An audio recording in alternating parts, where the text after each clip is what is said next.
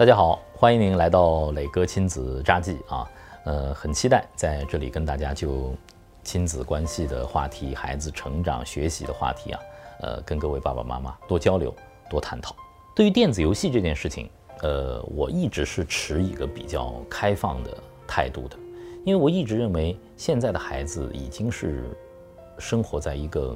数字驱动的时代了，他们是互联网和数字时代的原住民。电子终端、电脑游戏和网络对他们来说，就是他们这一代的纸和笔啊。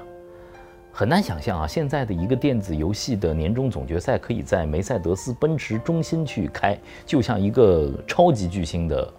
盛大的演唱会。电子游戏就有这样的力量。我一直觉得我们不可以完完全全的禁绝电子游戏了，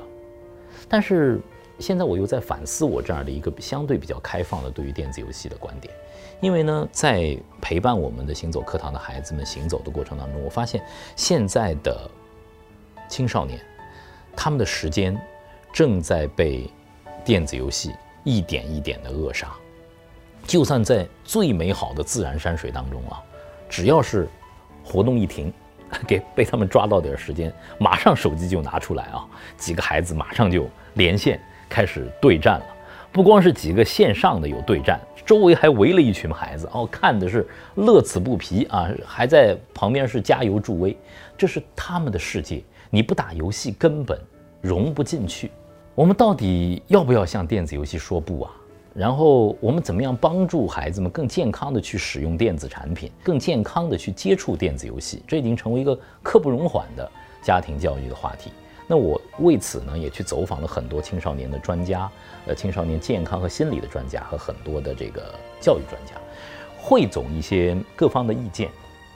呃，跟大家交流一下。嗯，大家比较一致的看法是，对于电子游戏和电子终端的接触，应该做一个比较细致的分龄的管理。首先，在零到八岁，应该严格的禁绝孩子们去过多的接触电子游戏，因为在这个阶段。大脑的神经元网络正在形成啊，孩子们是要去通过自己的身心去感受和接触这个世界的。在这个时间点啊，如果沉迷于电子游戏，过多的接触电子产品的话，其实会限制孩子们的这种大脑神经的发育，获得要远远的低于付出的代价。那么，在孩子们进入小学这个阶段的时候，其实进入了完全不同的另外的一个阶段了。现在孩子们很多呃课内和课外的学习。大多是在线上完成的，你要完全呃禁绝电子终端，不让他们接触电子游戏是不可能的。如果他们完全不懂游戏，可能他们在学校里头也会失去友情，和孩子们根本就没有共同的语言。那么专家建议是在这个阶段能不能用一个限时接触的方式，比如说一天里只有半个小时是可以打游戏的。而且我也看到很多优秀的游戏，甚至是玩游戏的孩子，其实在某些能力和素养的发展方面，还是有一定的呃自己的悠长的。比如说，手脑眼配合的这种能力，打电子游戏的孩子都很优秀，而且挺聪明的。另外呢，对于呃平面的动态的这种网络的设计的美感的把握啊，打游戏的孩子他会更敏感一些。这都是游戏带给孩子的益处，但是呢，我们应该在小学阶段比较好的限制时间。最关键的就在于初中和高中这个阶段，千万不能让孩子沉迷于电子游戏当中。电子游戏，它花几亿元开发，它一定是深刻的研究了人的最底层的需求，怎么让你离不开，怎么样让你欲罢不能，因为它太有意思了啊，难度分级啊。然后呢，及时反馈，还有社交功能，实在是让人欲罢不能。作为家长来说，要和孩子，其实在初中、高中阶段的孩子，最好能够订立一个契约，责权一定要对等。就是你的接触电子游戏的时间，如果说是一天一个小时，那么你必须用自己的成绩来说话。你的成绩维持上升，你可以拥有这一个小时。如果你的成绩退步，和家长和是对赌的。你必须放弃和让渡自己的游戏时间，完成家长和孩子之间的一种从内心上的认同，而不是逼迫、命令、呵斥和没收，这样可能会更平顺一些。当然，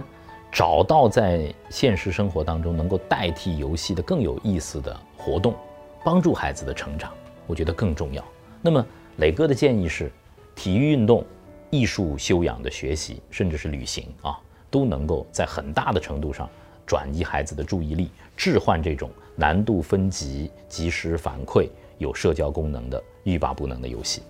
让孩子的生活更丰富起来。可能说到这儿，说了好多的这种外行话啊，这个欢迎这个青少年呃领域的专家和家长拍砖。但是磊哥的发心和大家交流，就有一点，就是希望孩子们能够真正的拥有一个更丰盈的呃青少年和儿童时代的这种生活，让大家的素养更丰富，而不至于只是沉迷在游戏当中。到底我们该不该对游戏说不？我们到底该怎么样让孩子们呃尽量的控制好和电子游戏之间的这种距离？我想这是一个非常开放的话题，我期待着大家的真知灼见。也期待着大家的问题和反馈，雷哥在这里等你。